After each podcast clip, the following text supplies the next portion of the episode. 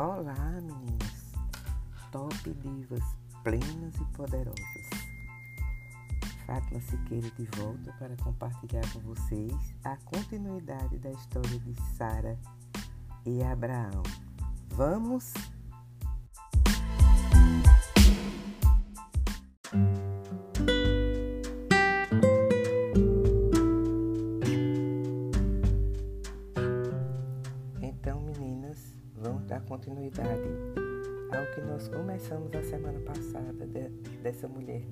É Sara, a mulher de Abraão. Vamos lá? Então, Sara estava parada bem no meio da sala, olhando em volta. Imagine uma mulher do Oriente Médio com olhos negros e cativantes, mas havia uma pontinha de tristeza em seu olhar. Por quê? Aquela casa tinha muita história. Foi ali que ela e seu querido marido Abraão viveram muitos momentos felizes. Juntos, eles tinham transformado aquela casa num verdadeiro lar. Eles moravam em Ur, uma cidade rica e cheia de artesãos e comerciantes. Então, é provável que Abraão e Sara tivessem muitos móveis e outros bens. Mas a casa de Sara não era apenas o lugar onde ela colocava as coisas que comprava. Ali, ela e seu marido tinham vivido muitas alegrias e, é claro, algumas decepções. Naquela casa, eles oraram inúmeras vezes ao seu amado Deus. Por isso, Sara tinha muitos motivos para amar aquele lugar. Mesmo assim, Sara estava disposta a deixar tudo isso para trás.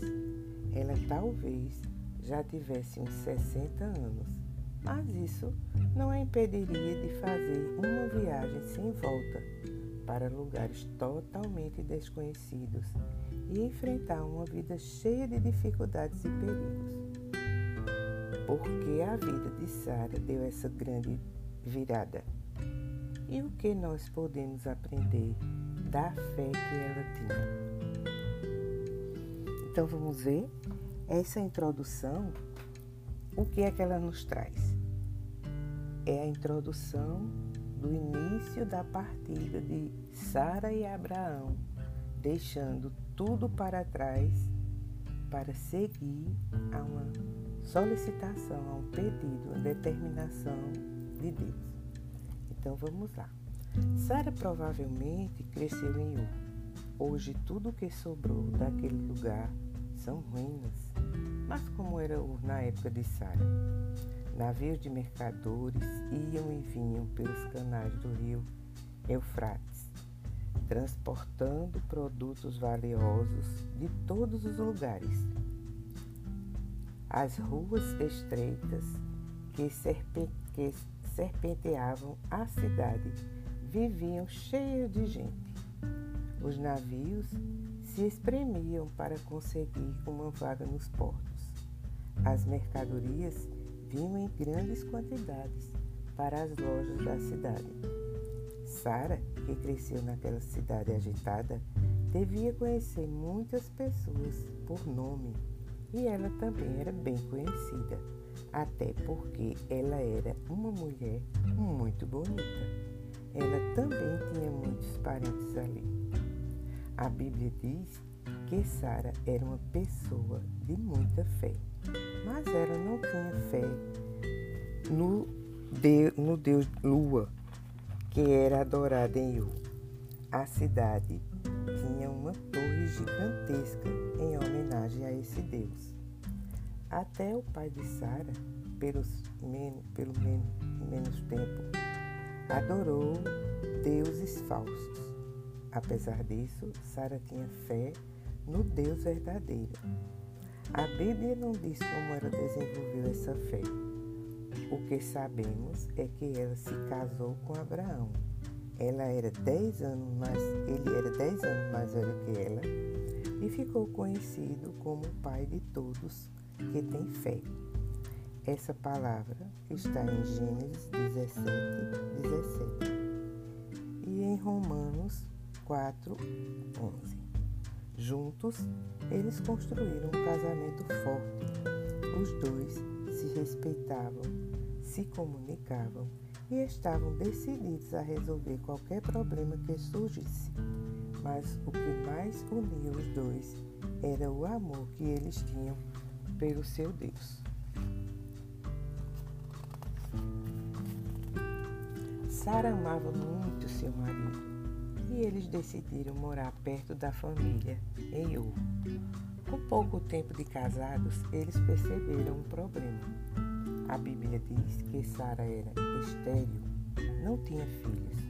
E a gente encontra essa afirmativa em Gênesis 11:30. Na cultura daquela época, isso não era nada fácil para uma mulher, mas Sara continuou leal ao seu Deus e ao seu marido. Eles tinham um sobrinho órfão, Ló, que deve ter sido como um filho para eles. Assim, eles continuaram tocando a vida até o dia em que tudo mudou. Abraão chegou feliz da vida para falar com Sara. Ele nem conseguia acreditar direito no que tinha acontecido. O Deus que eles adoravam tinha acabado de falar com ele. Tinha até aparecido na frente dele, sem dúvida, por meio de um anjo. Imagine Sara. Ela com certeza arregalou os olhos ao ouvir aquela notícia e perguntou: O que foi que ele disse? Me conta. Abraão deve ter sentado primeiro para colocar os pensamentos em ordem. Daí ele contou o que Deus tinha dito. Deixa a sua terra e os seus parentes e vá para a terra que lhe mostrarei. Essa palavra a gente encontra em Atos 7, 2, 3. Depois que passou aquela empolgação inicial, eles começaram a pensar no que Deus estava pedindo eles deveriam deixar para trás sua vida confortável e estável para viver viajando de um lugar para outro. A reação dela foi de preocupação. Como Sara reagiu? Preocupada. Abraão provavelmente ficou esperando o que Sara poderia dizer. Será que ela o apoiaria nessa grande mudança? Você talvez pense: o que isso tem a ver comigo?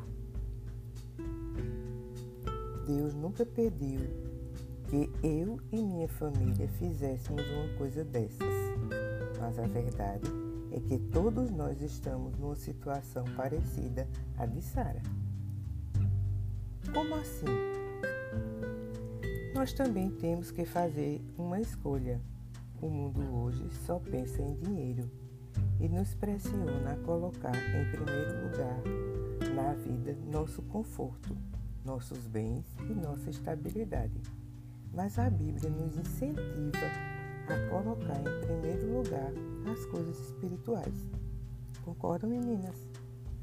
Fazendo a vontade de Deus antes, antes da nossa vontade. E essa palavra está em Mateus 6,33. À medida que lemos a história de Sara, podemos nos perguntar: que escolha vou fazer na minha vida? Hum? Pensem, reflitam um pouco. E continuando, quando Sara começou a arrumar as coisas, ela teve que decidir o que levar e o que deixar. Ela não podia levar nada muito grande e difícil de carregar. Afinal, eles iam viver mudando de um lugar para outro e as coisas deles seriam transportadas em jumentos e camelos. Com certeza, eles tinham que se desfazer de muitas coisas, talvez vendendo ou doando. Também iam abrir mão de muitos confortos muitos confortos. Em U, eles tinham fácil acesso a lojas e mercados onde podiam comprar grãos, carnes, frutas, roupas e outras coisas de seu consumo e das suas necessidades. Por causa de sua fé, Sara abandonou sua casa confortável. Talvez o mais difícil para Sara fosse deixar sua casa e abrir mão do conforto que ela oferecia. Arqueólogos descobriram que algumas casas em Yu tinham mais de 12 cômodos, fontes de água potável e água encanada. Até as casas mais simples tinham um bom telhado, paredes e portas com trancas. Que proteção uma barraca podia oferecer contra ladrões e animais selvagens, como leões, leopardos, ursos e lobos que eram comuns naquela região. Então, imagine você, no conforto do seu lar, ter que abandonar pela uma solicitação do seu Deus, do nosso Deus de amor. E deixar tudo isso para trás e não ter segurança e viver numa tenda, sem nenhuma proteção, sem nenhum conforto. Isso foi o que Sara e Abraão abriram mão. Mas vamos continuar. E quer dizer da família? A ordem de Deus foi Deixa a sua terra e os seus parentes. Deixar para trás os familiares deve ter sido um desafio e tanto para Sara, ainda mais porque ela talvez nunca mais visse essas pessoas. Por ser uma mulher amorosa e carinhosa, ela provavelmente era bem apegada à sua família, que talvez incluísse irmãos, sobrinhos e tios. Mesmo assim, Sara foi corajosa e seguiu em frente, se preparando para o dia da partida. Apesar dos obstáculos, Sara estava pronta para partir quando chegasse o dia. Tera, como patriarca da família, ia acompanhar Abraão e Sara, mesmo tendo cerca de 200 anos de idade. Está escrito em Gênesis 11:31. Sem dúvida, Sara teria muito trabalho para cuidar de seu pai idoso. Ló também iria com eles, quando eles saíssem da terra dos caldeus, em obediência a Deus. Está em Atos 7, 4.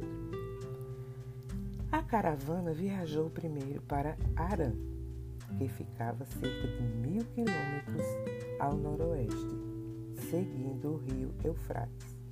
A família ficou ali por um tempo. Tera talvez estivesse com a saúde bem fraca e por isso não conseguia mais viajar. Depois que ele morreu, aos 205 anos, eles partiram. Em algum momento antes da partida, Deus falou de novo para Abraão sair dali e ir para a terra que ele mostraria. Só que dessa vez Deus fez uma promessa incrível. Eu farei de você uma grande nação. Essa palavra está em Gênesis 12, 2, 4. Mas quando eles saíram de Arã, Abraão já tinha 75 anos e Sara 65. E eles ainda não tinham filhos. Como seria possível uma nação sair de Abraão? Será que ele teria uma segunda esposa?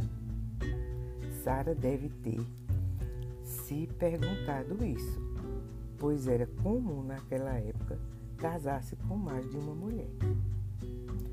Qualquer que fosse o caso, eles sairiam de Arã e seguiriam viagem. Mas notem que estavam com eles agora. A Bíblia diz que a família de Abraão saiu dali com bastante riqueza e as pessoas que tinham adquirido em Arã. A gente encontra essa afirmativa em Gênesis 12, 5. Quem eram essas pessoas?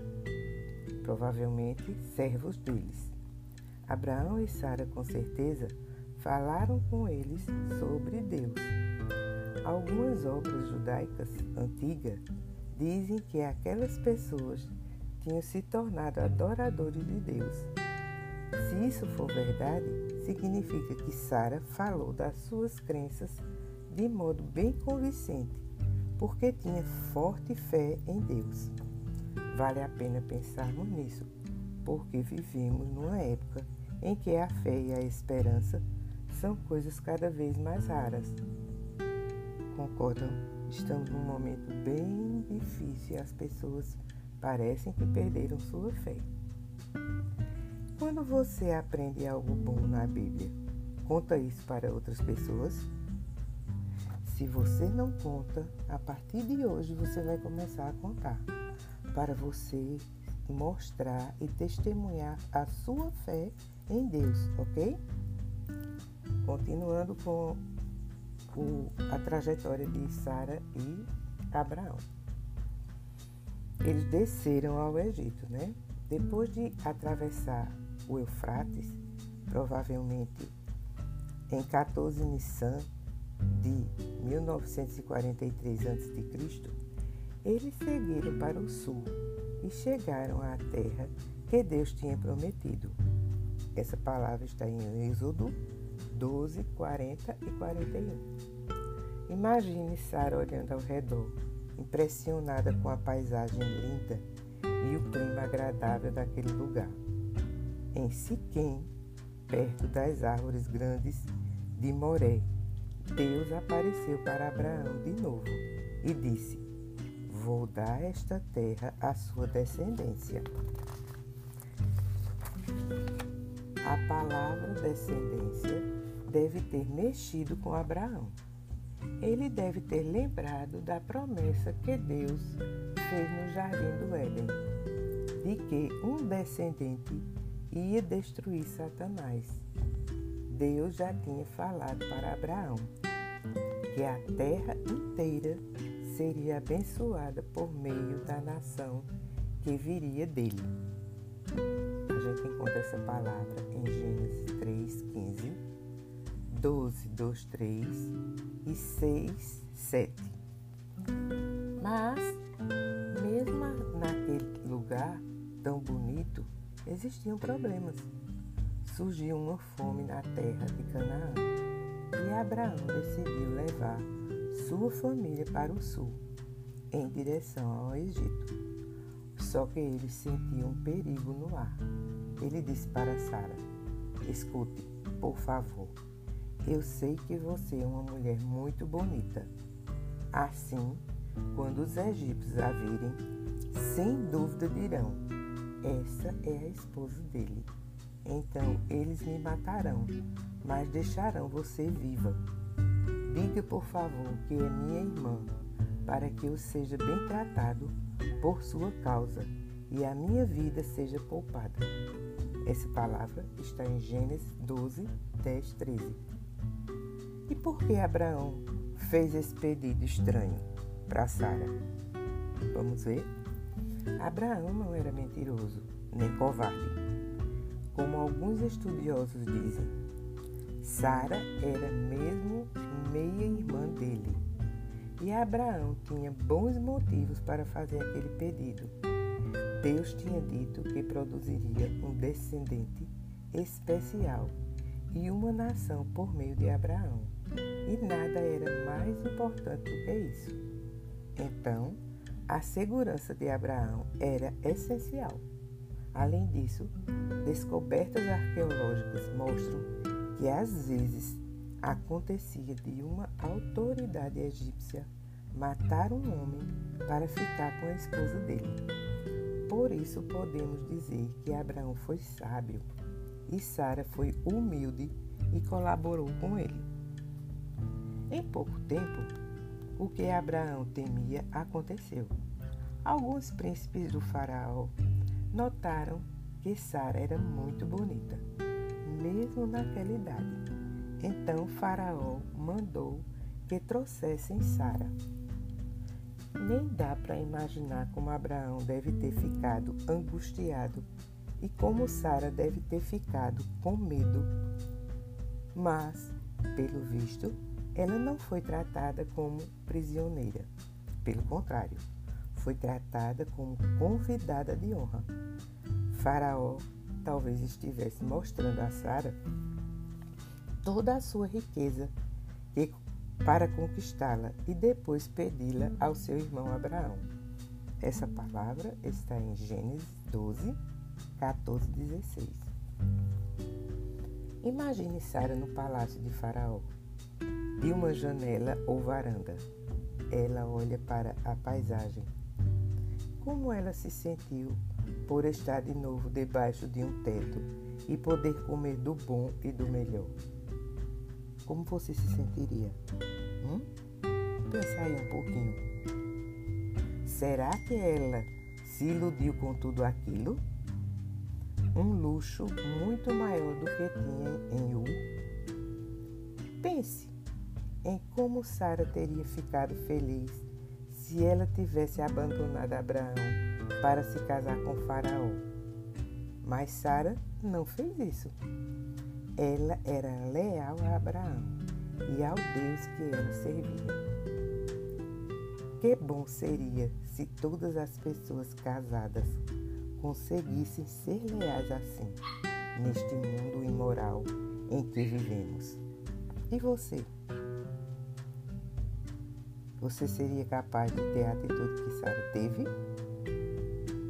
Qual é a resposta do seu coração?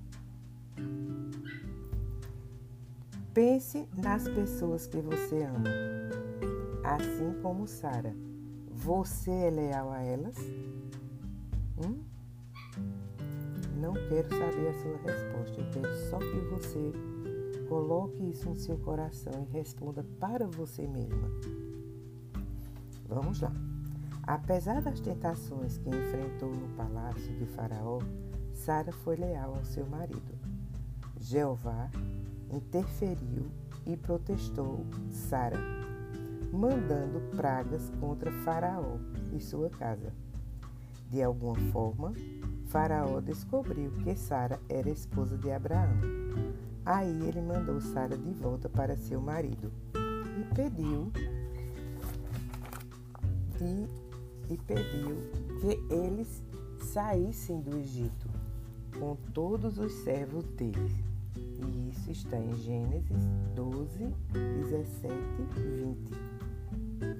Imagine o alívio de Abraão ao receber sua esposa de volta. Ele a amava muito. Como vimos, ele tinha dito a ela: Eu sei que você é uma mulher muito bonita. Mas Abraão não achava Sara bonita só na aparência. O que ele mais valorizava era o tipo de beleza que ia além disso, a pessoa que Sara era por dentro. Deus dá muito valor a esse tipo de beleza. Isso está escrito em 1 Pedro 3, de 1 a 5. Nós também podemos ser belos aos olhos de Deus. Como? Por colocar as coisas espirituais à frente das coisas materiais, por falar às pessoas sobre Deus e por sermos leais a Deus ao enfrentar as tentações. Se fizermos isso, vamos imitar a fé de Sara.